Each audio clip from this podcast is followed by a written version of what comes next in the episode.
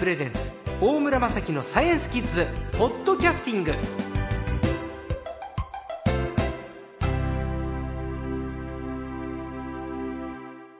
さあ今週のサイエンスコーチャー略して最高はおなじみ科学ジャーナリストの寺門和代さんです。こんにちはよろしくお願いします。こんにちはよろしくお願いします。質問来てますよ、はい。茨城県のまきちゃん小学校4年生ありがとう。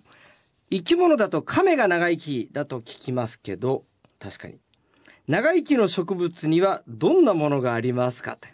植物ときたかそうですね,、ええ。あのねまあ確かにあのまあ、亀のように長生きの動物もいますけれども、まあ、植物っていうのは基本的にはもっと長生きするものが結構あるんですうんね。うん。で今日はちょっとその辺のお話をしたいと思いますが、あの有名な屋久杉の縄文杉っていうのは皆さんねもうご存知だと思いますね。はい。えっと大体あれはまああの古い時代からあるので縄文杉って言われてますけどまあそんなに古くはなくて大体それでも2700年ぐらいは生きてるだろうと。それは縄文時代そえっとでいいの？よりももっと近い。や弥生時代か。えそうもっとそうですね近い時代なので。ですから結局あのまあふ古いと言っても、えー昔考えられていたよりは若いんですけどそれでも2700年もね、生きているわけですね。うん。縄文杉2700円って年って樹齢はねよく僕らって子供の頃木の切り株で年輪で木の年齢わかるよって聞いたけど縄文杉まだ生きてるじゃないですか。そうええ。だから年輪を数えるわけいかないのであの部分的にちょっと取ってですね調べるので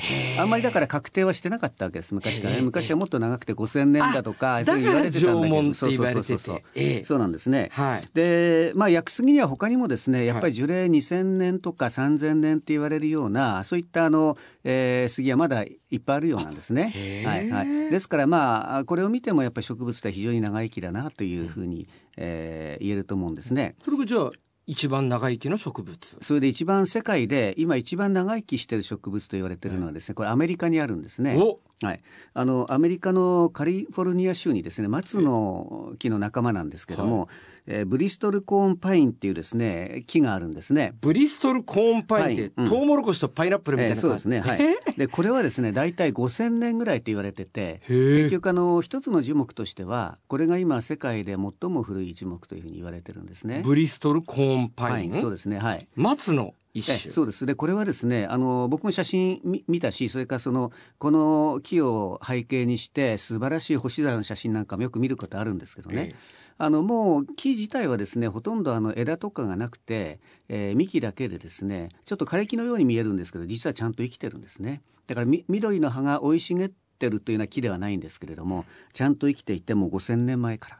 5,000年前っていうとあのまああれでしょうねピラミッドとかそれからツタンカーメンの時代ですからね、うん。あの頃からもう生きている植物ということその頃アメリカには先住民族はいたんですか？あ多分いたでしょうね。その時代？ねはいはいはい。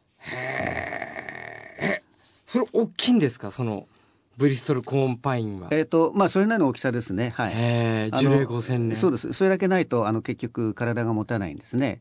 で樹木はなんでそんなに長生きかというとあの結局あの木の幹のあの真ん中のところからどんどんこう成長していくわけですね。ええでそれが年輪になるわけですけども。はい。つまりそのある周期を終えた細胞はあのその死んでいくわけですね。でその時の硬い組織が残ってそのまま樹木の芯になっていくわけですで新しい細胞っていうのは一番周りにできていくわけですね、はい。ですからそういうふうにしてどんどんどんどん真ん中で死んだ硬い部分の上にあの新しい細胞ができてくるって形でどんどんどんどん増えてくるわけですね、はい。このブリストルコーンパインはあと余命何年ぐらいあるか？まあちょっとそれもわかりませんね。あのまあ調べようもないし、ね。ただまだ今でも一応生きていると。えーそういった状態なのであのあとどのくらい生きるかっていうのはすごい興味深いですけれどもまだしばらくは大丈夫じゃないでしょうかね。5000年ね、うんえさあ続いての質問。杉並区のともきくん小学校5年生。働きアリには働かないアリもいると聞きました。これは本当でしょうか？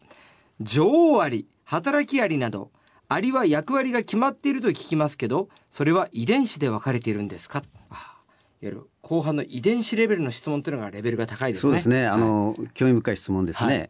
で、まずですね、この働きアリの中に、あの、少し2割ぐらい働かないアリがいるというのは、これはですね、実際は本当らしいですね。嘘。えあの、これ日本人の研究者2割って5人に1人だよが、そうですね。あの、日本人の研究者が、あの、実際発見して論文にして発表してますけれどところがですね、これいろいろその論文とか 話を聞いてみるとね、確かに理由があって、ええ、結局あの、働きアリは非常に働き者なので、はい、大体全体の数の8割ぐらいでですね、すべての仕事しちゃうんですね。巣を作ったりとかですね、あの、子供の世話をしたりとか、餌を持ってきたりとか。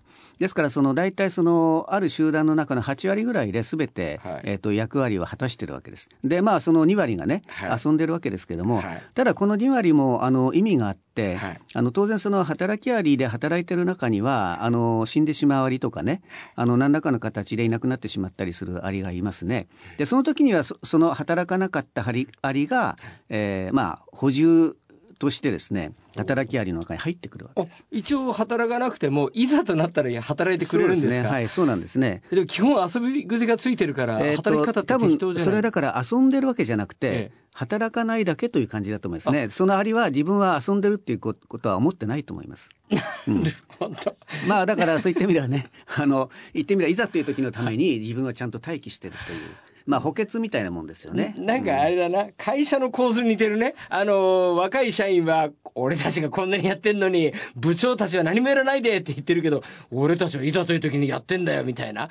なんか、そうですね。そういう構図ですかね。はいはい、そうですね。それでこの女王アリの話なんですけども、これも非常に面白くてですね、はい、あの、アリとかハチというのはまあ同じなんですけど、社会性昆虫って言って一つの社会を作ってるわけですね。で、例えばこの働きアリというのは、あの、これメスなんですね。で女王アリももちろん。働きアリは？メス？メスです。メスが働いてる？そうです。それから女王蜂も当然あ女王アリももちろん女性ですね。で、みんなメス社会ですか？メス社会なんです。アリとハチの社会は。ほとんどがメスで、で、オスというのはですね、その産卵の時にあの役に立つだけで、あとは何にもしない。もう、あの、ですから産卵の時期が終わると死んでしまうんですね。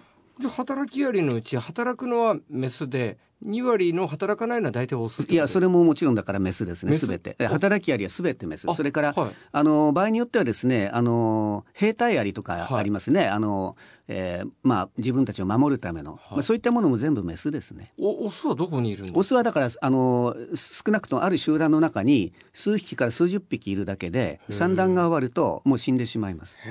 で実はですねそういう形でほとんどメスの社会の中で、はい、あの1匹だけそのまあ女王アリになるわけですね、はいでこのご質問のようにですねそれじゃ働きアリとそれから女王アリとこれは遺伝子が違うのかつまりその女王アリ遺伝子みたいなものがあるのかっていうことですけど実はこれないんですね。えー、あの実はこれ全く同じであのある生まれた時にある一匹だけがあの栄養をたくさん与えられて、はい、女王アリとして育っていくわけです。大きいですよね、女王アリ。そうですね。ええ、羽が生えてるのが女王アリと僕思ってたんだけど。あの生えてます。ですよね。はい、でええ、でこれはただあの育っていくときにあのその女王アリとしての遺伝子が働いて、えー、女王アリになるんですけども、その女王アリになるための遺伝子は他の働きアリも実は持ってるんですね。